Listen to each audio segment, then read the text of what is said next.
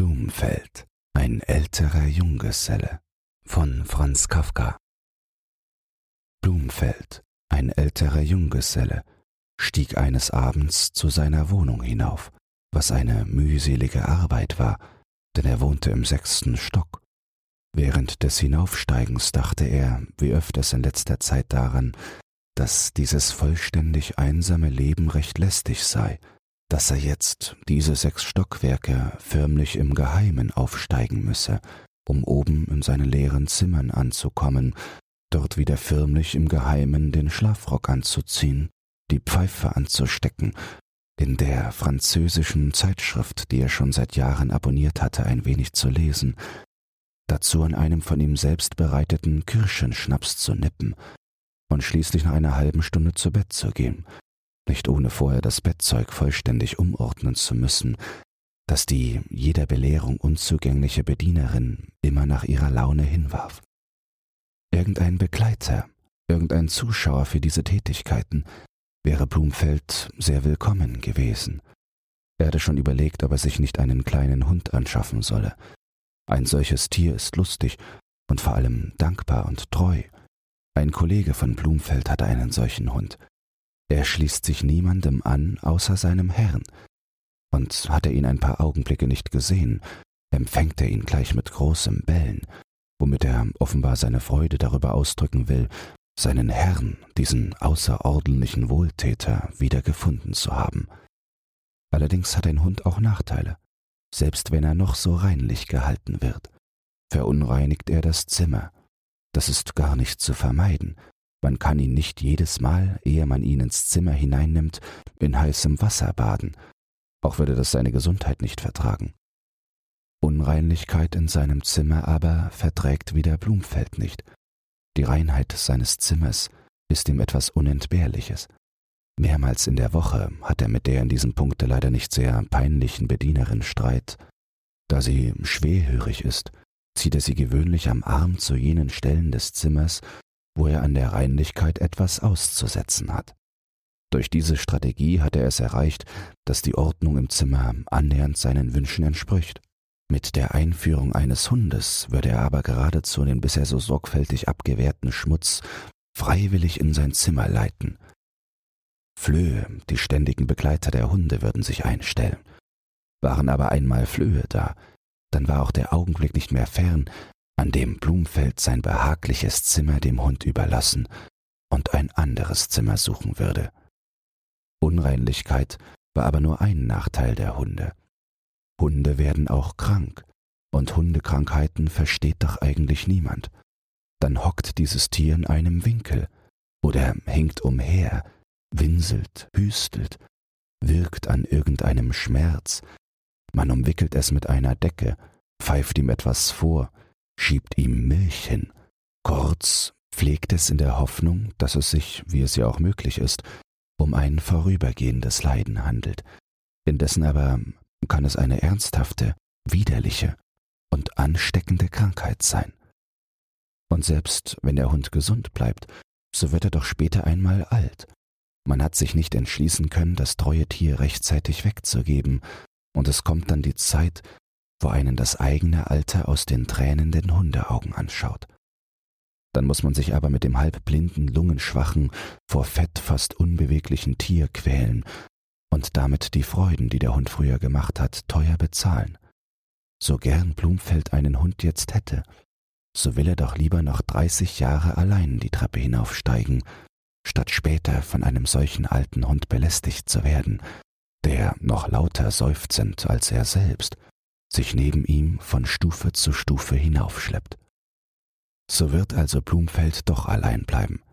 Er hat nicht etwa die Gelüste einer alten Jungfer, die irgendein untergeordnetes, lebendiges Wesen in ihrer Nähe haben will, das sie beschützen darf, mit dem sie zärtlich sein kann, welches sie immerfort bedienen will, so dass sie also zu diesem Zwecke eine Katze, ein Kanarienvogel oder selbst Goldfische genügen. Und kann es das nicht sein, so ist sie sogar mit Blumen vor dem Fenster zufrieden.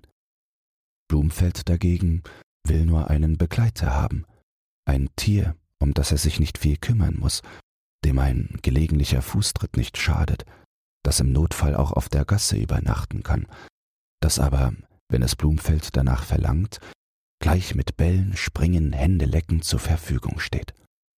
Etwas derartiges will Blumfeld. Da er es aber, wie er einsieht, ohne allzu große Nachteile nicht haben kann, so verzichtet er darauf, kommt aber seiner gründlichen Natur entsprechend von Zeit zu Zeit, zum Beispiel an diesem Abend, wieder auf die gleichen Gedanken zurück. Als er oben vor seiner Zimmertür den Schlüssel aus der Tasche holt, fällt ihm ein Geräusch auf, das aus seinem Zimmer kommt. Ein eigentümliches, klapperndes Geräusch, sehr lebhaft aber, sehr regelmäßig. Da Blumfeld gerade an Hunde gedacht hat, erinnert es ihn an das Geräusch, das Pfoten hervorbringen, wenn sie abwechselnd auf den Boden schlagen. Aber Pfoten klappern nicht. Es sind nicht Pfoten. Er schließt eilig die Tür auf und dreht das elektrische Licht auf. Auf diesen Anblick war er nicht vorbereitet. Das ist ja Zauberei. Zwei kleine, weiße, blau gestreifte Zelluloidbälle springen auf dem Parkett nebeneinander auf und ab. Schlägt der eine auf den Boden, ist der andere in der Höhe. Und unermüdlich führen sie ihr Spiel aus. Einmal im Gymnasium hat Blumfeld bei einem bekannten elektrischen Experiment kleine Kügelchen ähnlich springen sehen. Diese aber sind verhältnismäßig große Bälle, springen im freien Zimmer, und es wird kein elektrisches Experiment angestellt. Blumfeld bückt sich zu ihnen hinab, um sie genauer anzusehen. Es sind ohne Zweifel gewöhnliche Bälle. Sie enthalten wahrscheinlich in ihrem Innern noch einige kleinere Bälle, und diese erzeugen das klappernde Geräusch. Blumfeld greift in die Luft, um festzustellen, ob sie nicht etwa an irgendwelchen Fäden hängen. Nein, sie bewegen sich ganz selbstständig. Schade, dass Blumfeld nicht ein kleines Kind ist. Zwei solche Bälle wären für ihn eine freudige Überraschung gewesen, während jetzt das Ganze einen mehr unangenehmen Eindruck auf ihn macht. Es ist doch nicht ganz wertlos, als ein unbeachteter Junggeselle nur im Geheimen zu leben. Jetzt hat irgendjemand, gleichgültig wer, dieses Geheimnis gelüftet und ihm diese zwei komischen Bälle hereingeschickt. Er will einen fassen, aber sie weichen vor ihm zurück und locken ihn im Zimmer hinter sich her. Es ist doch zu dumm, denkt er sich, so hinter den Bällen herzulaufen bleibt stehen und sieht ihnen nach, wie sie, da die Verfolgung aufgegeben scheint, auch auf der gleichen Stelle bleiben. Ich werde sie aber doch zu fangen suchen, denkt er dann wieder und eilt zu ihnen. Sofort flüchten sie sich, aber Blumfeld drängt sie mit auseinandergestellten Beinen in eine Zimmerecke, und vor dem Koffer, der dort steht, gelingt es ihm, einen Ball zu fangen. Es ist ein kühler, kleiner Ball und dreht sich in seiner Hand, offenbar begierig zu entschlüpfen. Und auch der andere Ball, als sehe er die Not seines Kameraden, springt höher als früher und dehnt die Sprünge, bis er Blumfelds Hand berührt. Er schlägt gegen die Hand, schlägt in immer schnelleren Sprüngen, ändert die Angriffspunkte, springt dann, da er gegen die Hand, die den Ball ganz umschließt, nichts ausrichten kann, noch höher und will wahrscheinlich Blumfelds Gesicht erreichen. Blumfeld könnte auch diesen Ball fangen und beide irgendwo einsperren, aber es scheint ihm im Augenblick zu entwürdigend, solche Maßnahmen gegen zwei kleine Bälle zu ergreifen. Es ist doch auch ein Spaß, zwei solche Bälle zu besitzen. Auch werden sie bald genug müde werden, unter einen Schrank rollen und Ruhe geben. Trotz dieser Überlegung schleudert aber Blumfeld in einer Art Zorn den Ball zu Boden. Es ist ein Wunder, dass hierbei die schwache, fast durchsichtige Zelluloidhülle nicht zerbricht. Ohne Übergang nehmen die zwei Bälle ihre früheren niedrigen, gegenseitig abgestimmten Sprünge wieder auf. Blumfeld entkleidet sich ruhig, ordnet die Kleider im Kasten er pflegt immer genau nachzusehen, ob die Bedienerin alles in Ordnung zurückgelassen hat. Ein oder zweimal schaut er über die Schulter weg nach den Bällen, die unverfolgt jetzt sogar ihn zu verfolgen scheinen. Sie sind ihm nachgerückt und springen nun knapp hinter ihm. Blumfeld zieht den Schlafrock an und will zu der gegenüberliegenden Wand, um eine der Pfeifen zu holen, die dort in einem Gestell hängen. Unwillkürlich schlägt er, ehe er sich umdreht, mit einem Fuß nach hinten aus. Die Bälle aber verstehen es auszuweichen und werden nicht getroffen. Als er nun um die Pfeife geht, schließen sich ihm die Bälle gleich an. Er schlurft mit den Pantoffeln, macht unregelmäßige Schritte, aber doch folgt jedem Auftreten fast ohne Pause ein Aufschlag der Bälle. Sie halten mit ihm Schritt. Blumfeld dreht sich unerwartet um, um zu sehen, wie die Bälle das zustande bringen. Aber kaum hat er sich umgedreht, beschreiben die Bälle einen Halbkreis und sind schon wieder hinter ihm, und das wiederholt sich, so oft er sich umdreht. Wie untergeordnete Begleiter suchen sie es zu vermeiden, vor Blumfeld sich aufzuhalten. Bis jetzt haben sie es scheinbar nur gewagt, um sich ihm vorzustellen. Jetzt aber haben sie bereits ihren Dienst angetreten. Bisher hat Blumfeld immer in allen Ausnahmefällen, wo seine Kraft nicht hinreichte, um die Lage zu beherrschen, das Aushilfsmittel gewählt, so zu tun, als bemerke er nichts. Es hat oft geholfen und meistens die Lage wenigstens verbessert. Er verhält sich also auch jetzt so, steht vor dem Pfeifengestell, wählt mit aufgestülpten Lippen eine Pfeife, stopft sie besonders gründlich aus dem bereitgestellten Tabaksbeutel und lässt unbekümmert hinter sich die Bälle ihre Sprünge machen. Nur zum Tisch zu gehen zögert er. Den Gleichtakt der Sprünge und seine eigenen Schritte zu hören schmerzt ihn fast. So steht er, stopft die Pfeife unnötig lange und prüft die Entfernung, die ihn vom Tische trennt. Endlich aber überwindet er seine Schwäche und legt die Strecke unter solchem Fußstampfen zurück, dass er die Bälle gar nicht hört. Als er sitzt, springen sie allerdings hinter seinem Sessel wieder vernehmlich wie früher. Über dem Tisch ist in Griffnähe an der Wand ein Brett angebracht, auf dem die Flasche mit dem Kirschenschnaps von kleinen Gläschen umgeben steht. Neben ihr liegt ein Stoß von Heften der französischen Zeitschrift. Gerade heute ist ein neues Heft gekommen, und Blumfeld holt es herunter. Den Schnaps vergisst er ganz. Er hat selbst das Gefühl, als ob er heute nur aus Trost aus seinen gewöhnlichen Beschäftigungen sich nicht hindern ließe. Auch ein wirkliches Bedürfnis zu lesen hat er nicht. Er schlägt das Heft, entgegen seiner sonstigen Gewohnheit Blatt für Blatt sorgfältig zu wenden, an einer beliebigen Stelle auf und findet dort ein großes Bild. Er zwingt sich, es genauer anzusehen. Es stellt die Begegnung zwischen dem Kaiser von Russland und dem Präsidenten von Frankreich dar. Sie findet auf einem Schiff statt. Ringsherum bis in die Ferne sind noch viele andere Schiffe. Der Rauch ihrer Schornsteine verflüchtigt sich im hellen Himmel. Beide, der Kaiser und der Präsident, sind eben in langen Schritten einander entgegengeeilt und fassen einander gerade bei der Hand. Hinter dem Kaiser wie hinter dem Präsidenten stehen je zwei Herren. Gegenüber den freudigen Gesichtern des Kaisers und des Präsidenten sind die Gesichter der Begleiter sehr ernst. Die Blicke jeder Begleitgruppe vereinigen sich auf ihren Herrscher. Tiefer unten, der Vorhang spielt sich offenbar auf dem höchsten Deck des Schiffes ab, stehen vom Bildrand abgeschnitten lange Reihen salutierender Matrosen. Blumfeld betrachtet allmählich das Bild mit mehr Teilnahme hält es dann ein wenig entfernt und sieht es so mit blinzelnden Augen an. Er hat immer viel Sinn für solche großartige Szenen gehabt.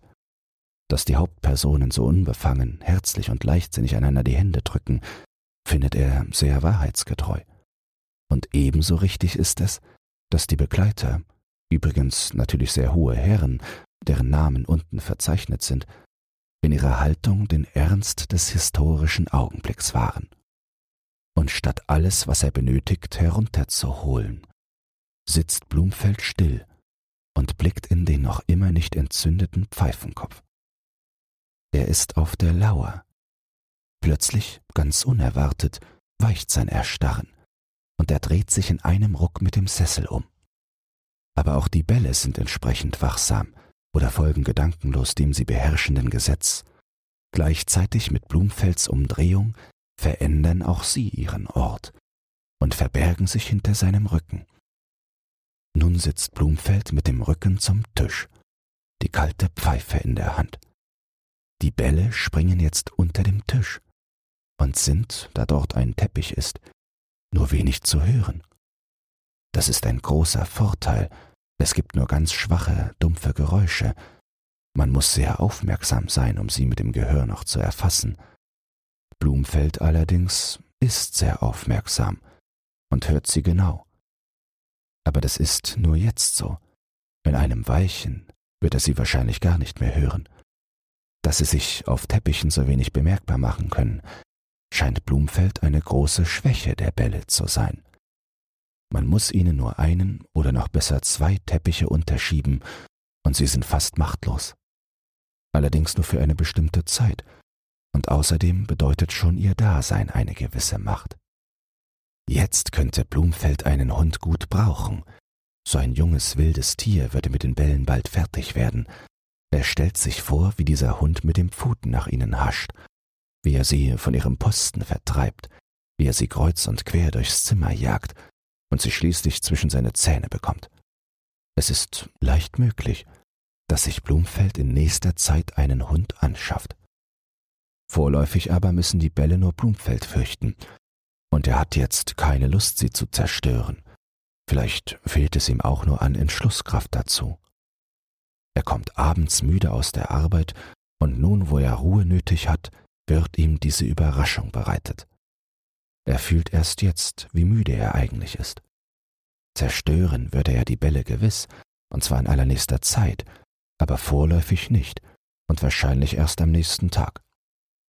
Wenn man das Ganze unvoreingenommen ansieht, führen sich übrigens die Bälle genügend bescheiden auf. Sie könnten beispielsweise von Zeit zu Zeit vorspringen, sich zeigen und wieder an ihren Ort zurückkehren, oder sie könnten höher springen, um an die Tischplatte zu schlagen und sich für die Dämpfung durch den Teppich so entschädigen. Aber das tun sie nicht. Sie wollen Blumfeld nicht unnötig reizen. Sie beschränken sich offenbar nur auf das unbedingt Notwendige. Allerdings genügt auch dieses Notwendige, um Blumfeld den Aufenthalt beim Tisch zu verleiden. Er sitzt erst ein paar Minuten dort und denkt schon daran, schlafen zu gehen. Einer der Beweggründe dafür ist auch der, dass er hier nicht rauchen kann, denn er hat die Zündhölzer auf das Nachttischchen gelegt. Er müsste also diese Zündhölzchen holen. Wenn er aber einmal beim Nachttisch ist, ist es wohl besser schon dort zu bleiben und sich niederzulegen. Er hat hierbei auch noch einen Hintergedanken. Er glaubt nämlich, dass die Bälle in ihrer blinden Sucht, sich immer hinter ihm zu halten, auf das Bett springen werden, und dass er sie dort, wenn er sich dann niederlegt, mit oder ohne Willen zerdrücken wird. Den Einwand, dass etwa auch noch die Reste der Bälle springen könnten, lehnt er ab. Auch das Ungewöhnliche muss Grenzen haben. Ganze Bälle springen auch sonst, wenn auch nicht ununterbrochen. Bruchstücke von Bällen dagegen springen niemals und werden also auch hier nicht springen. Auf! ruft er durch diese Überlegung fast mutwillig gemacht und stampft wieder mit den Bällen hinter sich zum Bett. Seine Hoffnung scheint sich zu bestätigen, wie er sich absichtlich ganz nahe ans Bett stellt, springt sofort ein Ball auf das Bett hinauf. Dagegen tritt das Unerwartete ein, dass der andere Ball sich unter das Bett begibt. An die Möglichkeit, dass die Bälle auch unter dem Bett springen könnten, hat Blumfeld gar nicht gedacht. Er ist über den einen Ball entrüstet, trotzdem er fühlt, wie ungerecht das ist denn durch das Springen unter dem Bett erfüllt der Ball seine Aufgabe vielleicht noch besser als der Ball auf dem Bett. Nun kommt alles darauf an, für welchen Ort sich die Bälle entscheiden, denn dass sie lang getrennt arbeiten können, glaubt Blumfeld nicht. Und tatsächlich springt im nächsten Augenblick auch der untere Ball auf das Bett hinauf. Jetzt hab ich sie, denkt Blumfeld heiß vor Freude und reißt den Schlafrock vom Leib, um sich ins Bett zu werfen aber gerade springt der gleiche Ball wieder unter das Bett. Übermäßig enttäuscht sinkt Blumfeld förmlich zusammen. Der Ball hat sich wahrscheinlich oben nur umgesehen, und es hat ihm nicht gefallen. Und nun folgt ihm auch der andere und bleibt natürlich unten, denn unten ist es besser. Nun werde ich diese Trommler die ganze Nacht hier haben, denkt Blumfeld, beißt die Lippen zusammen und nickt mit dem Kopf. Er ist traurig, ohne eigentlich zu wissen, womit ihm die Bälle in der Nacht schaden könnten. Sein Schlaf ist ausgezeichnet, er wird das kleine Geräusch leicht überwinden. Um dessen ganz sicher zu sein, schiebt er ihnen entsprechend der gewonnenen Erfahrung zwei Teppiche unter. Es ist, als hätte er einen kleinen Hund, den er weich betten will. Und als wären auch die Bälle müde und schläfrig, sind auch ihre Sprünge niedriger und langsamer als früher. Wie Blumfeld vor dem Bett kniet und mit der Nachtlampe hinunterleuchtet, glaubt er manchmal, dass die Bälle auf den Teppichen für immer liegen bleiben werden. So schwach fallen sie, so langsam rollen sie ein Stückchen weit. Dann allerdings erheben sie sich wieder pflichtgemäß. Es ist aber leicht möglich, dass Blumfeld, wenn er früh unter das Bett schaut, dort zwei stille, harmlose Kinderbälle finden wird. Aber sie scheinen die Sprünge nicht einmal bis zum Morgen aushalten zu können, denn schon als Blumfeld im Bett liegt, hört er sie gar nicht mehr. Er strengt sich an, etwas zu hören, lauscht aus dem Bett vorgebeugt. Kein Laut. So stark können die Teppiche nicht wirken. Die einzige Erklärung ist, dass die Bälle nicht mehr springen. Entweder können sie sich von den weichen Teppichen nicht genügend abstoßen und haben deshalb das Springen vorläufig aufgegeben, oder aber, was das Wahrscheinlichere ist, sie werden niemals mehr springen. Blumfeld könnte aufstehen und nachschauen, wie es sich eigentlich verhält, aber in seiner Zufriedenheit darüber, dass endlich Ruhe ist, bleibt er lieber liegen, er will an die ruhig gewordenen Bälle nicht einmal mit den Blicken rühren. Sogar auf das Rauchen verzichtet er gern, dreht sich zur Seite und schläft gleich ein. Doch bleibt er nicht ungestört. Wie sonst immer ist sein Schlaf auch diesmal traumlos, aber sehr unruhig. Unzählige Male in der Nacht wird er durch die Täuschung aufgeschreckt, als ob jemand an die Tür klopfe. Er weiß auch bestimmt, dass niemand klopft. Wer wollte in der Nacht klopfen und an seine eines einsamen Junggesellen Tür? Obwohl er es aber bestimmt weiß, fährt er doch immer wieder auf und blickt einen Augenblick lang gespannt zur Türe, den Mund offen, die Augen aufgerissen und die Haarsträhnen schütteln sich auf seiner feuchten Stirn. Er macht Versuche zu zählen, wie oft er geweckt wird, aber besinnungslos von den ungeheuren Zahlen, die sich ergeben, fällt er wieder in den Schlaf zurück. Er glaubt zu wissen, woher das Klopfen stammt. Es wird nicht an der Tür ausgeführt, sondern ganz anderswo. Aber er kann sich in der Befangenheit des Schlafes nicht erinnern, worauf sich seine Vermutungen gründen. Er weiß nur, dass viele winzige widerliche Schläge sich sammeln, ehe sie das große starke Klopfen ergeben. Er würde alle Widerlichkeit der kleinen Schläge erdulden wollen, wenn er das Klopfen vermeiden könnte. Aber es ist aus irgendeinem Grunde zu spät, und er kann hier nicht eingreifen. Es ist versäumt. Er hat nicht einmal Worte. Nur zum stummen Gähnen öffnet sich sein Mund, und wütend darüber schlägt er das Gesicht in die Kissen. So vergeht die Nacht. Am Morgen weckt ihn das Klopfen der Bedienerin. Mit einem Seufzer der Erlösung begrüßt er das sanfte Klopfen, über dessen Unhörbarkeit er sich immer beklagt hat, und will schon hereinrufen. Da hört er noch ein anderes, lebhaftes, zwar schwaches, aber förmlich kriegerisches Klopfen. Es sind die Bälle unter dem Bett. Sie sind aufgewacht. Haben sie im Gegensatz zu ihm über die Nacht neue Kräfte gesammelt. Gleich, ruft Blumfeld der Bedienerin zu, springt aus dem Bett, aber vorsichtigerweise so, dass er die Bälle im Rücken behält, wirft sich immer den Rücken ihnen zugekehrt auf den Boden, blickt mit verdrehtem Kopf zu den Bällen und möchte fast fluchen. Wie Kinder die in der Nacht die lästigen Decken von sich schieben, haben die Bälle wahrscheinlich durch kleine, während der ganzen Nacht fortgesetzte Zuckungen die Teppiche so weit unter dem Bett hervorgeschoben, dass sie selbst wieder das freie Parkett unter sich haben und Lärm machen können. Zurück auf die Teppiche, sagt Blumfeld mit bösem Gesicht. Und erst als die Bälle dank der Teppiche wieder still geworden sind, ruft er die Bedienerin herein.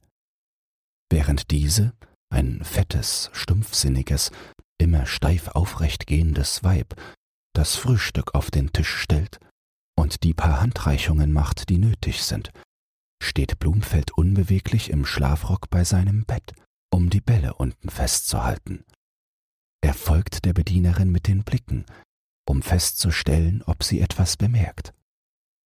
Bei ihrer Schwerhörigkeit ist das sehr unwahrscheinlich, und Blumfeld schreibt es seiner durch den schlechten Schlaf erzeugten Überreiztheit zu, wenn er zu sehen glaubt, dass die Bedienerin doch hier und da stockt, sich an irgendeinem Möbel festhält und mit hochgezogenen Brauen horcht. Er wäre glücklich, wenn er die Bedienerin dazu bringen könnte, ihre Arbeit ein wenig zu beschleunigen, aber sie ist fast langsamer als sonst. Umständlich belädt sie sich mit Blumfelds Kleidern und Stiefeln und zieht damit auf den Gang. Lange bleibt sie weg, eintönig und ganz vereinzelt klingen die Schläge herüber, mit denen sie draußen die Kleider bearbeitet. Und während dieser ganzen Zeit muss Blumfeld auf dem Bett ausharren, darf sich nicht rühren, wenn er nicht die Bälle hinter sich herziehen will, muss den Kaffee, den er so gern möglichst warm trinkt, auskühlen lassen und kann nichts anderes tun, als den herabgelassenen Fenstervorhang anzustarren, hinter dem der Tag trübe herandämmert. Endlich ist die Bedienerin fertig, wünscht einen guten Morgen und will schon gehen. Aber ehe sie sich endgültig entfernt, bleibt sie noch bei der Tür stehen, bewegt ein wenig die Lippen und sieht Blumfeld mit langem Blicke an. Blumfeld will sie schon zur Rede stellen. Da geht sie schließlich. Am liebsten möchte Blumfeld die Tür aufreißen und ihr nachschreien, was für ein dummes, altes, stumpfsinniges Weib sie ist. Als er aber darüber nachdenkt, was er gegen sie eigentlich einzuwenden hat, findet er nur den Widersinn, dass sie zweifellos nichts bemerkt hat und sich doch den Anschein geben wollte, als hätte sie etwas bemerkt. Wie verwirrt seine Gedanken sind, und das nur von einer schlecht durchschlafenen Nacht.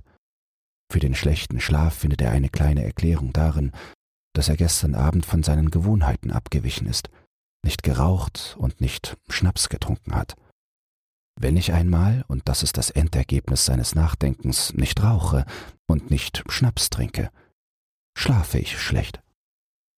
Er wird von jetzt ab mehr auf sein Wohlbefinden achten und beginnt damit, dass er aus seiner Hausapotheke, die über dem Nachttischchen hängt, Watte nimmt und zwei Wattekügelchen sich in die Ohren stopft.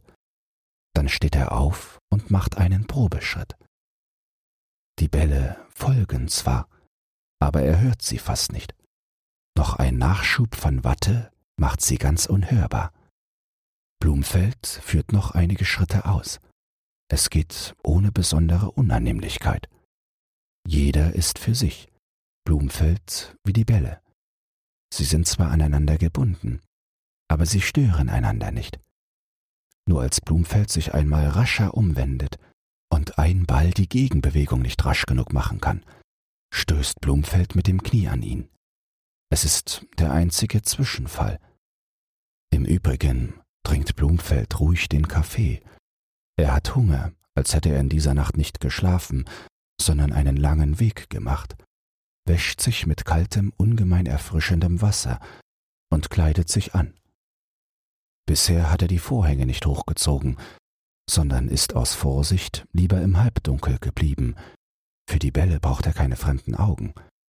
Aber als er jetzt zum Weggehen bereit ist, muss er die Bälle für den Fall, dass sie es wagen sollten, er glaubt es nicht, ihm auch auf die Gasse zu folgen, irgendwie versorgen. Er hat dafür einen guten Einfall.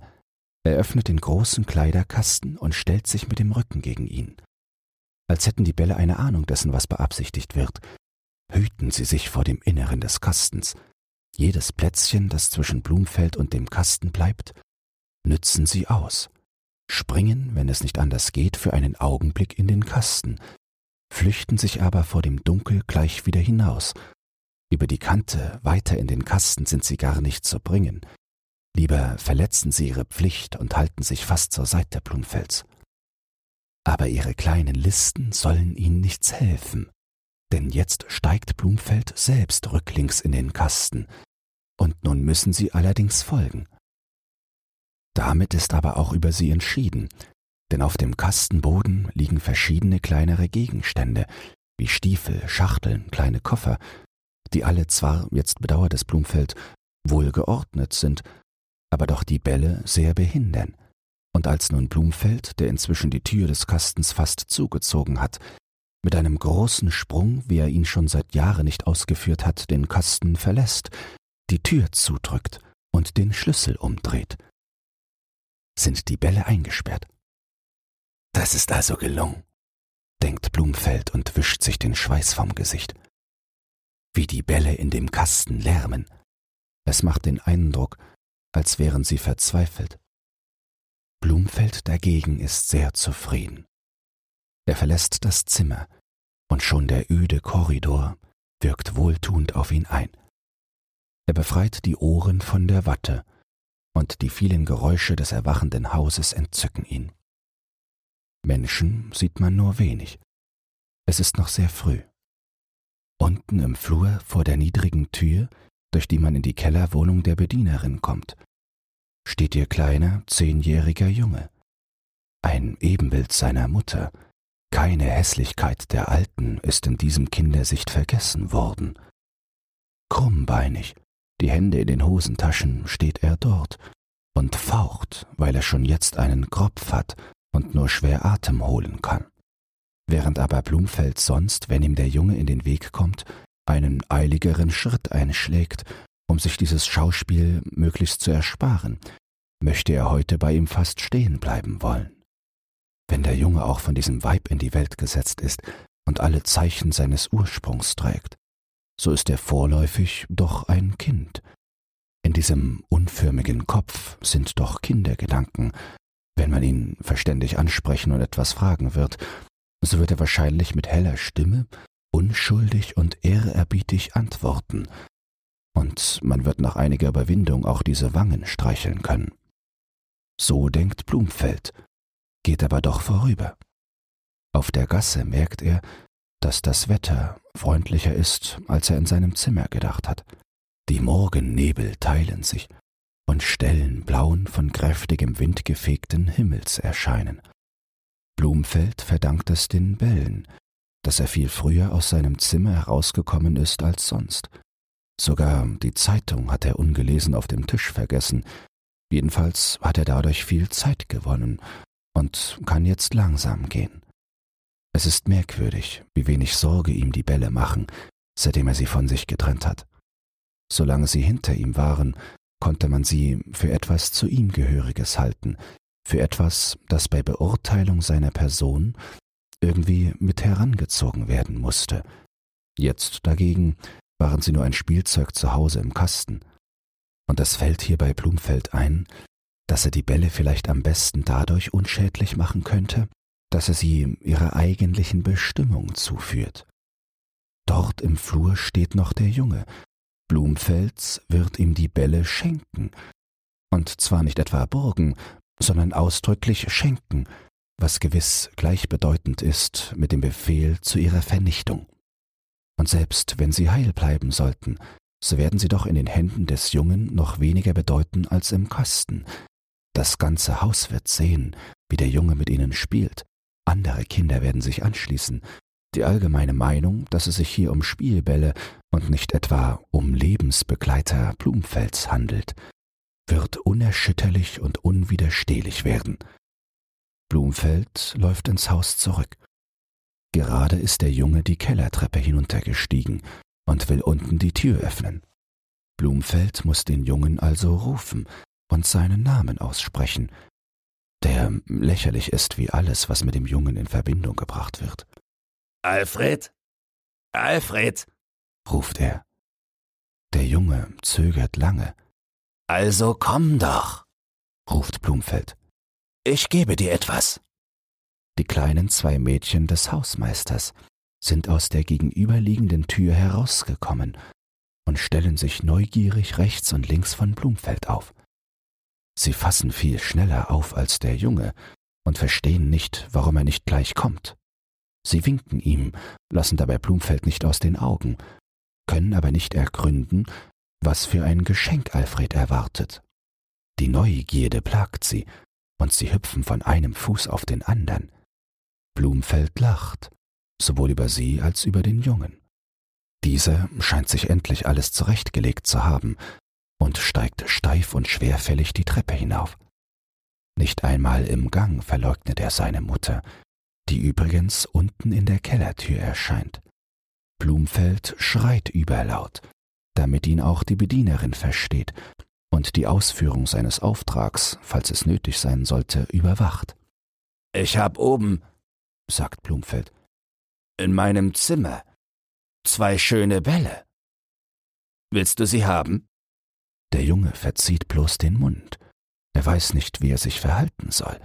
Er dreht sich um und sieht fragend zu seiner Mutter hinunter. Die Mädchen aber fangen gleich an, um Blumfeld herumzuspringen und bitten um die Bälle. Ihr werdet auch mit ihnen spielen dürfen, sagt Blumfeld zu ihnen, wartet aber auf die Antwort des Jungen. Er könnte die Bälle gleich den Mädchen schenken, aber sie scheinen ihm zu leichtsinnig, und er hat jetzt mehr Vertrauen zu dem Jungen. Dieser hat sich inzwischen bei seiner Mutter, ohne dass Worte gewechselt worden wären, Rat geholt und nickt auf eine neuerliche Frage Blumfelds zustimmend. Dann gib acht, sagte Blumfeld, der gern übersieht, dass er hier für sein Geschenk keinen Dank bekommen wird. Den Schlüssel zu meinem Zimmer hat deine Mutter. Den musst du dir von ihr ausborgen. Hier gebe ich dir den Schlüssel von meinem Kleiderkasten. Und in diesem Kleiderkasten sind die Bälle. Sperr den Kasten und das Zimmer wieder vorsichtig zu. Mit den Bällen aber kannst du machen, was du willst und musst sie nicht wieder zurückbringen. Hast du mich verstanden? Der Junge hat aber leider nicht verstanden. Blumfeld hat diesem grenzenlos begriffsstutzigen Wesen alles besonders klar machen wollen, hat aber gerade infolge dieser Absicht alles zu oft wiederholt, zu oft abwechselnd von Schlüsseln, Zimmer und Kasten gesprochen, und der Junge starrt ihn infolgedessen nicht wie seinen Wohltäter, sondern wie einen Versucher an. Die Mädchen allerdings haben gleich alles begriffen, drängen sich an Blumfeld und strecken die Hände nach dem Schlüssel aus. Wartet doch, sagt Blumfeld und ärgert sich schon über alle. Aber vergeht die Zeit, er kann sich nicht mehr lange aufhalten. Wenn doch die Bedienerin endlich sagen wollte, dass sie ihn verstanden hat und alles richtig für den Jungen besorgen wird. Stattdessen steht sie aber noch immer unten an der Tür, lächelt geziert wie verschämte Schwerhörige und glaubt vielleicht, dass Blumfeld oben über ihren Jungen in plötzliches Entzücken geraten sei und ihm das kleine Einmaleins abhöre.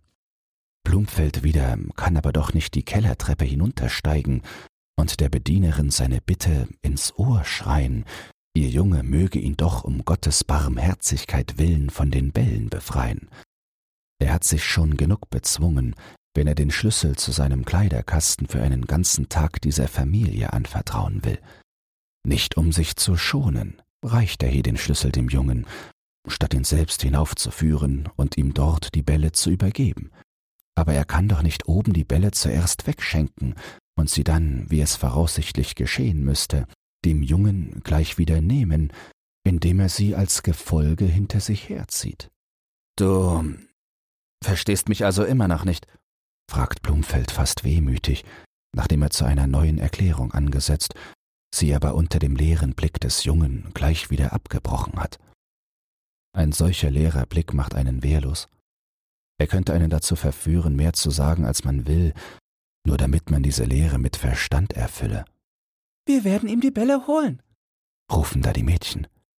Sie sind schlau, sie haben erkannt, dass sie die Bälle nur durch irgendeine Vermittlung des Jungen erhalten können, dass sie aber auch noch diese Vermittlung selbst bewerkstelligen müssen. Aus dem Zimmer des Hausmeisters schlägt eine Uhr und mahnt Blumfeld zur Eile. Dann nehmt also den Schlüssel, sagt Blumfeld und der Schlüssel wird ihm mehr aus der Hand gezogen, als dass er ihn hergibt. Die Sicherheit, mit der er den Schlüssel dem Jungen gegeben hätte, wäre unvergleichlich größer gewesen. Den Schlüssel zum Zimmer holt unten von der Frau, sagt Blumfeld noch. Und wenn er mit den Bällen zurückkommt, müsst ihr beide Schlüssel der Frau geben. Ja, ja, rufen die Mädchen und laufen die Treppe hinunter. Sie wissen alles, durchaus alles. Und als sei Blumfeld von der Begriffsstutzigkeit des Jungen angesteckt, versteht er jetzt selbst nicht, wie sie seinen Erklärungen alles so schnell hatten entnehmen können.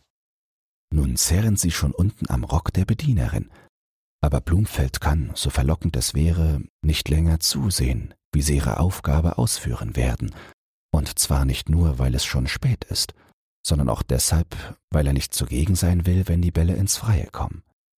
Er will sogar schon einige Gassen weit entfernt sein, wenn die Mädchen oben erst die Türe seines Zimmers öffnen. Er weiß ja gar nicht, wessen er sich von den Bällen noch versehen kann. Und so tritt er zum zweiten Mal an diesem Morgen ins Freie. Er hat noch gesehen, wie die Bedienerin sich gegen die Mädchen förmlich wehrt und der Junge die krummen Beine rührt, um der Mutter zu Hilfe zu kommen. Blumfeld begreift es nicht, warum solche Menschen wie die Bedienerin auf der Welt gedeihen und sich fortpflanzen.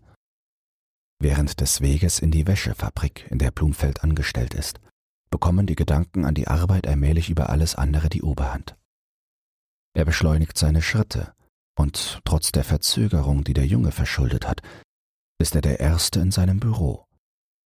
Dieses Büro ist ein mit Glas verschalter Raum, es enthält einen Schreibtisch für Blumfeld und zwei Stehpulte für die Blumfeld untergeordneten Praktikanten. Obwohl diese Stehpulte so klein und schmal sind, als seien sie für Schulkinder bestimmt, ist es doch in diesem Büro sehr eng, und die Praktikanten dürfen sich nicht setzen, weil dann für Blumfelds Sessel kein Platz mehr wäre. So stehen sie den ganzen Tag an ihre Pulte gedrückt. Das ist für sie gewiss sehr unbequem, es wird aber dadurch auch Blumfeld erschwert, sie zu beobachten. Oft drängen sie sich eifrig an das Pult, aber nicht etwa um zu arbeiten, sondern um miteinander zu flüstern oder sogar einzunicken. Blumfeld hat viel Ärger mit ihnen, sie unterstützen ihn bei weitem nicht genügend in der riesenhaften Arbeit, die ihm auferlegt ist. Diese Arbeit besteht darin, dass er den gesamten Waren- und Geldverkehr mit den Heimarbeiterinnen besorgt, welche von der Fabrik für die Herstellung gewisser feinerer Waren beschäftigt werden. Um die Größe dieser Arbeit beurteilen zu können, muss man einen näheren Einblick in die ganzen Verhältnisse haben. Diesen Einblick aber hat, seitdem der unmittelbare Vorgesetzte Blumfelds vor einigen Jahren gestorben ist, niemand mehr. Deshalb kann Blumfeld niemandem die Berechtigung zu einem Urteil über seine Arbeit zugestehen. Der Fabrikant, Herr Otto Marr zum Beispiel, unterschätzt Blumfelds Arbeit offensichtlich. Er erkennt natürlich die Verdienste an, die sich Blumfeld in der Fabrik im Laufe der 20 Jahre erworben hat, und erkennt sie an, nicht nur weil er muss, sondern auch weil er Blumfeld als treuen, vertrauenswürdigen Menschen achtet. Aber seine Arbeit unterschätzt er doch. Er glaubt nämlich, sie könne einfacher und deshalb in jeder Hinsicht vorteilhafter eingerichtet werden, als sie Blumfeld betreibt. Man sagt, und es ist wohl nicht unglaubwürdig, dass Otto Marr nur deshalb sich so selten in der Abteilung Blumfelds zeige, um sich den Ärger zu ersparen, den ihm der Anblick der Arbeitsmethoden Blumfelds verursacht. So verkannt zu werden, ist für Blumfeld gewiss traurig, aber es gibt keine Abhilfe, denn er kann doch Otto Marr nicht zwingen, etwa einen Monat ununterbrochen in Blumfelds Abteilung zu bleiben, die vielfachen Arten der hier zu bewältigenden Arbeiten zu studieren seine eigenen, angeblich besseren Methoden anzuwenden und sich durch den Zusammenbruch der Abteilung, den es notwendig zur Folge hätte, von Blumfelds Recht überzeugen zu lassen. Deshalb also versieht Blumfeld seine Arbeit unbeirrt wie vorher. Er schrickt ein wenig, wenn nach langer Zeit einmal Otto Marr erscheint, macht dann im Pflichtgefühl des Untergeordneten doch einen schwachen Versuch, Otto Marr diese oder jene Einrichtung zu erklären, worauf dieser stumm nickend mit gesenktem Auge weitergeht und leidet im Übrigen weniger unter dieser Verkennung als unter dem Gedanken daran, dass, wenn er einmal von seinem Posten wird abtreten müssen, die sofortige Folge dessen ein großes von niemandem aufzulösendes Durcheinander sein wird, denn er kennt niemanden in der Fabrik, der ihn ersetzen und seinen Posten in der Weise übernehmen könnte, dass für den Betrieb durch Monate hindurch auch nur die schwersten Stockungen vermieden würden. Wenn der Chef jemanden unterschätzt, so suchen ihn darin natürlich die Angestellten womöglich noch zu übertreffen. Es unterschätzt daher jeder Blumfelds Arbeit. Niemand hält es für notwendig, zu seiner Ausbildung eine Zeit lang in Blumfelds Abteilung zu arbeiten. Und wenn neue Angestellte aufgenommen werden, wird niemand aus eigenem Antrieb Blumfeld zugeteilt. Infolgedessen fehlt es für die Abteilung Blumfelds an Nachwuchs. Es waren Wochen des härtesten Kampfes, als Blumfeld, der bis dahin in der Abteilung ganz allein, nur von einem Diener unterstützt, alles besorgt hatte, die Beistellung eines Praktikanten forderte. Fast jeden Tag erschien Blumfeld im Büro Otto Mars und erklärte ihm in ruhiger und ausführlicher Weise, warum ein Praktikant in dieser Abteilung notwendig sei. Er sei nicht etwa deshalb notwendig, weil Blumfeld sich schonen wolle, Blumfeld wolle sich nicht schonen. Er arbeite seinen überreichlichen Teil und gedenke damit nicht aufzuhören, aber Herr Otto Marr möge nur überlegen, wie sich das Geschäft im Laufe der Zeit entwickelt habe. Alle Abteilungen seien entsprechend vergrößert worden, nur Blumfelds Abteilung werde immer vergessen. Und wie sei gerade dort die Arbeit angewachsen? Als Blumfeld eintrat, an diese Zeiten könne sich Herr Ottomar gewiss nicht mehr erinnern, hatte man dort mit etwa zehn Näheren zu tun. Heute schwankt ihre Zahl zwischen fünfzig und sechzig. Eine solche Arbeit verlangt Kräfte. Blumfeld könne dafür bürgen, dass er sich vollständig für die Arbeit verbrauche, dafür aber, dass er sie vollständig bewältigen werde, könne er von jetzt ab nicht mehr bürgen. Nun lehnte ja Herr Ottomar niemals Blumfelds Ansuchen geradezu ab, das konnte er einem alten Beamten gegenüber nicht tun, aber die Art, wie er kaum zuhörte, über den bittenden Blumfeld hinweg mit anderen Leuten sprach, halbe Zusagen machte, in einigen Tagen alles wieder vergessen hatte, diese Art war recht beleidigend. Nicht eigentlich für Blumfeld, Blumfeld ist kein Phantast, so schön Ehre und Anerkennung ist, Blumfeld kann sie entbehren. Er wird trotz allem aus seiner Stelle ausharren, solange es irgendwie geht. Jedenfalls ist er im Recht. Und Recht muss sich schließlich, wenn es auch manchmal lange dauert, Anerkennung verschaffen. So hat ja auch tatsächlich Blumfeld sogar zwei Praktikanten schließlich bekommen. Was für Praktikanten allerdings. Man hätte glauben können, Otto Marr habe eingesehen, er könne seine Missachtung der Abteilung noch deutlicher als durch Verweigerung von Praktikanten, durch Gewährung dieser Praktikanten zeigen. Es war sogar möglich, dass Otto nur deshalb Blumfeld so lange vertröstet hatte, weil er zwei solche Praktikanten gesucht und sie, was begreiflich war, so lange nicht hatte finden können. Und beklagen konnte sich jetzt Blumfeld nicht. Die Antwort war ja vorauszusehen. Er hatte doch zwei Praktikanten bekommen, während er nur einen verlangt hatte. So geschickt war alles von Otto Maar eingeleitet. Natürlich beklagte sich Blumfeld doch, aber nur, weil ihn förmlich seine Notlage dazu drängte, nicht weil er jetzt noch Abhilfe erhoffte. Er beklagte sich auch nicht nachdrücklich, sondern nur nebenbei, wenn sich eine passende Gelegenheit ergab. Trotzdem verbreitete sich bald unter den übelwollenden Kollegen das Gerücht, jemand habe Otto Maar gefragt, ob es denn möglich sei, dass sich Blumfeld, der doch jetzt eine so außerordentliche Beihilfe bekommen habe, noch immer beklage. Darauf habe Ottomar geantwortet, es sei richtig, Blumfeld beklage sich noch immer, aber mit Recht. Er, Ottomar, habe es endlich eingesehen, und er beabsichtige Blumfeld nach und nach für jede Näherin einen Praktikanten, also im Ganzen etwa sechzig zuzuteilen. Sollten aber diese noch nicht genügen, werde er noch mehr hinschicken, und er werde damit nicht früher aufhören, bis das Tollhaus vollkommen sei, welches in der Abteilung Blumfels schon seit Jahren sich entwickle. Nun war allerdings in dieser Bemerkung die Redeweise Ottomars gut nachgeahmt, er selbst aber, daran zweifelt Blumfeld nicht, war weit davon entfernt, sich jemals auch nur in ähnlicher Weise über Blumfeld zu äußern. Das Ganze war eine Erfindung der Faulenzer aus den Büros im ersten Stock. Blumfeld ging darüber hinweg, hätte er nur über das Vorhandensein der Praktikanten so ruhig hinweggehen können. Die standen aber da und waren nicht mehr wegzubringen. blasse, schwache Kinder. Nach ihren Dokumenten sollten sie das schulfreie Alter schon erreicht haben, in Wirklichkeit konnte man es aber nicht glauben. Ja, man hätte sie noch einmal einem Lehrer anvertrauen wollen, so deutlich gehörten sie noch an die Hand der Mutter.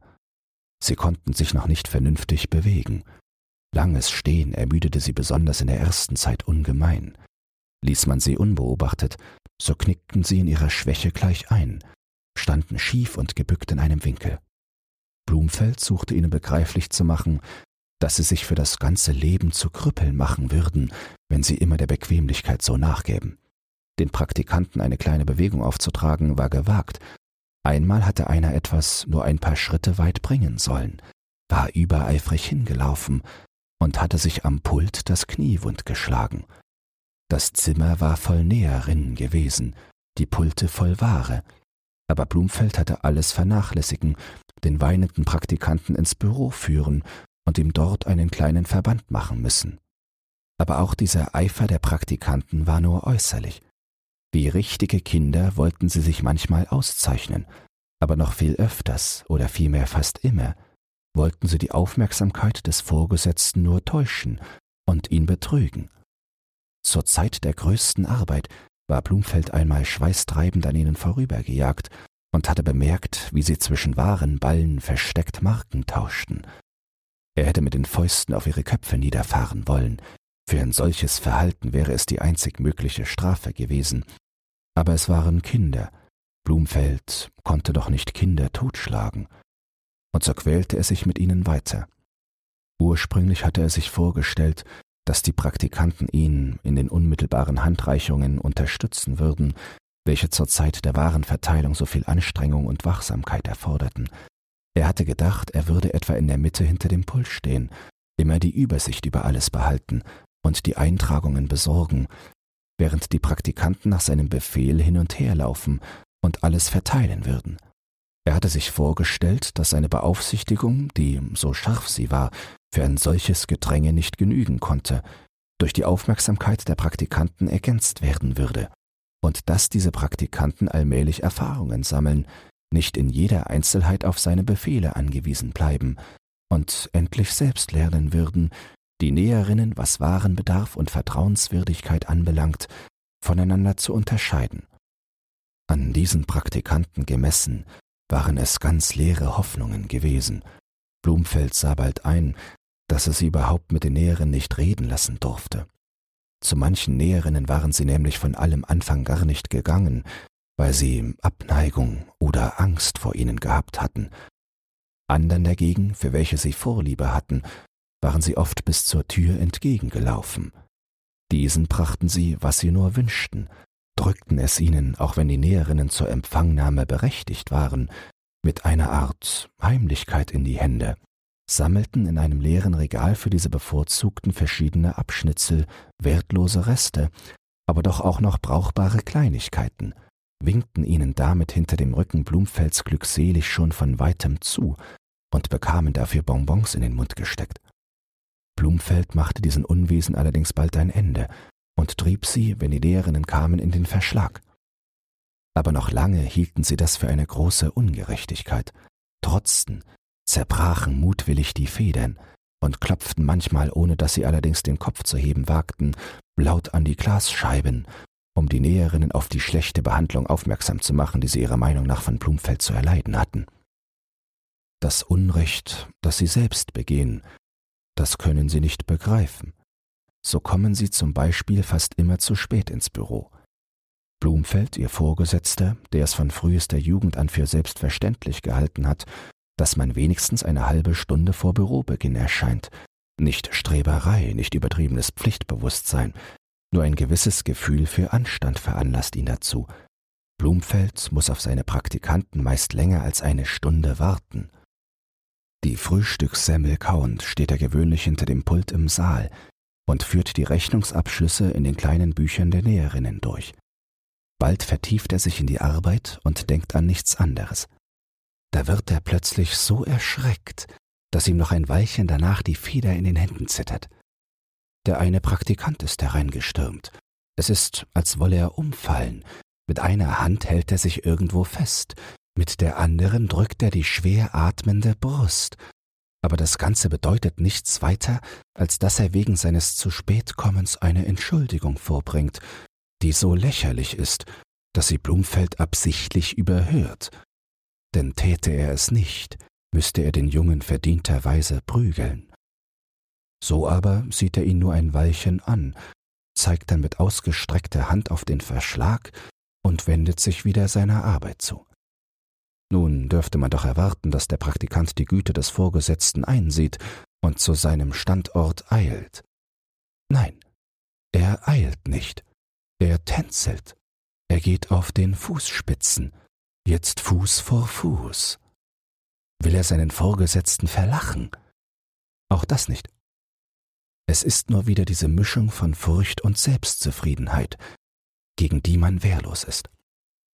Wie wäre es denn sonst zu erklären, dass Blumfeld heute, wo er doch selbst ungewöhnlich spät ins Büro gekommen ist, jetzt nach langem Warten, zum Nachprüfen der Büchlein hat er keine Lust, durch die Staubwolke, die der unvernünftige Diener vor ihm mit dem Besen in die Höhe treibt, auf der Gasse die beiden Praktikanten erblickt, wie sie friedlich daherkommen. Sie halten sich fest umschlungen und scheinen einander wichtige Dinge zu erzählen, die aber gewiss mit dem Geschäft höchstens in einem unerlaubten Zusammenhange stehen. Je näher sie der Glastür kommen, desto mehr verlangsamen sie ihre Schritte. Endlich erfasst der eine schon die Klinke, drückt sie aber nicht nieder, noch immer erzählen sie einander, hören zu und lachen. Öffne doch unseren Herrn, schreit Blumfeld mit erhobenen Händen den Diener an. Aber als die Praktikanten eintreten, will Blumfeld nicht mehr zanken, antwortet auf ihren Gruß nicht und geht zu seinem Schreibtisch. Er beginnt zu rechnen, blickt aber manchmal auf, um zu sehen, was die Praktikanten machen. Der eine scheint sehr müde zu sein und reibt die Augen. Als er seinen Überrock an den Nagel gehängt hat, benutzt er die Gelegenheit und bleibt noch ein wenig an der Wand lehnen. Auf der Gasse war er frisch, aber die Nähe der Arbeit macht ihn müde. Der andere Praktikant hingegen hat Lust zur Arbeit, aber nur zu mancher. So ist es seit jeher sein Wunsch, auskehren zu dürfen. Nun ist das aber eine Arbeit, die ihm nicht gebührt. Das Auskehren steht nur dem Diener zu. An und für sich hätte ja Blumfeld nichts dagegen, dass der Praktikant auskehrt. Mag der Praktikant auskehren, schlechter als der Diener kann man es nicht machen. Wenn aber der Praktikant auskehren will, dann soll er eben früher kommen, ehe der Diener zu kehren beginnt, und soll nicht die ganze Zeit dazu verschwenden, während er ausschließlich zu Büroarbeiten verpflichtet ist.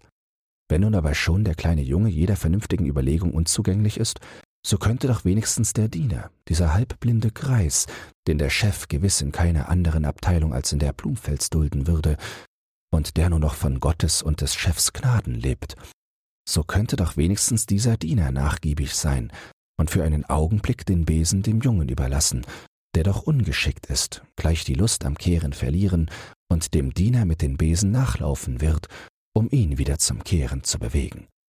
Nun scheint aber der Diener gerade für das Kehren sich besonders verantwortlich zu fühlen. Man sieht, wie er, kaum dass sich ihm der Junge nähert, den Besen mit den zitternden Händen besser zu fassen sucht. Lieber steht er still und lässt das Kehren, um nur alle Aufmerksamkeit auf den Besitz des Besens richten zu können.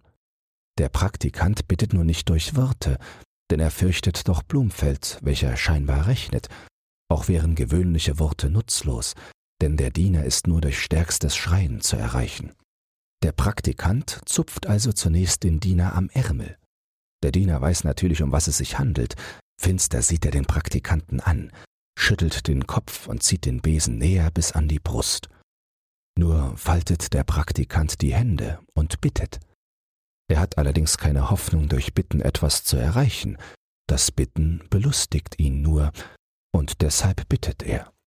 Der andere Praktikant begleitet den Vorgang mit leisem Lachen und glaubt offenbar, wenn auch unbegreiflicherweise, dass Blumfeld ihn nicht hört. Auf den Diener macht das Bitten nicht den geringsten Eindruck. Er dreht sich um und glaubt jetzt, den Besen in Sicherheit wieder gebrauchen zu können aber der Praktikant ist ihm auf den Fußspitzen hüpfend und die beiden Hände flehentlich aneinander reibend gefolgt und bittet nun von dieser Seite. Diese Wendungen des Dieners und das Nachhüpfen des Praktikanten wiederholen sich mehrmals. Schließlich fühlt sich der Diener von allen Seiten abgesperrt und merkt, was er bei einer nur ein wenig geringeren Einfalt gleich am Anfang hätte merken können, dass er früher ermüden wird als der Praktikant.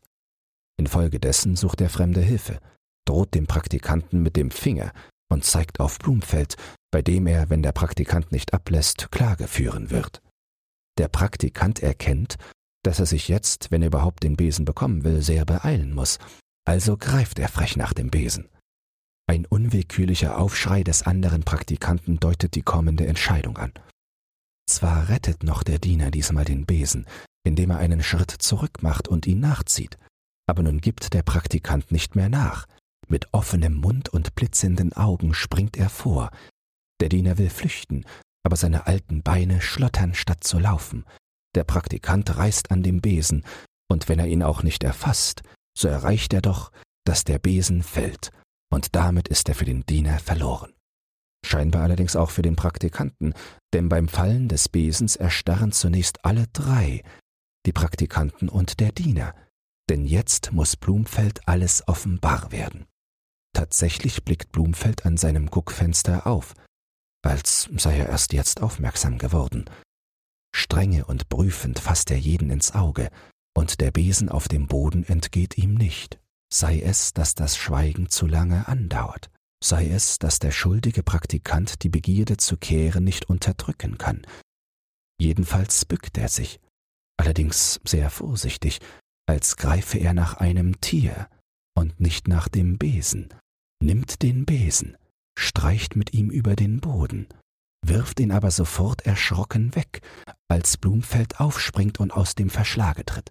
Beide an die Arbeit und nicht mehr gemuckst, schreit Blumfeld und zeigt mit ausgestreckter Hand den beiden Praktikanten den Weg zu ihren Pulten. Sie folgen gleich, aber nicht etwa beschämt mit gesenkten Köpfen. Vielmehr drehen sie sich steif an Blumfeld vorüber und sehen ihm starr in die Augen, als wollten sie ihn dadurch abhalten, sie zu schlagen. Und doch könnten sie durch die Erfahrung genügend darüber belehrt sein, dass Blumfeld grundsätzlich niemals schlägt. Aber sie sind überängstlich und suchen immer und ohne jenes Zartgefühl ihre wirklichen oder scheinbaren Rechte zu wahren. Wenn dir dieses Hörbuch gefallen hat, dann teile es oder lass eine Podcast-Bewertung da. Zudem hast du die Möglichkeit, unter den Shownotes bei Spotify anhand von Umfragen und Kommentaren mitzubestimmen, wohin es mit diesem Podcast gehen soll. Du hast Lob, Kritik oder einen Textwunsch, dann lass es mich wissen. Doch nun viel Spaß beim nächsten Hörbuch und eine geruhsame Nacht.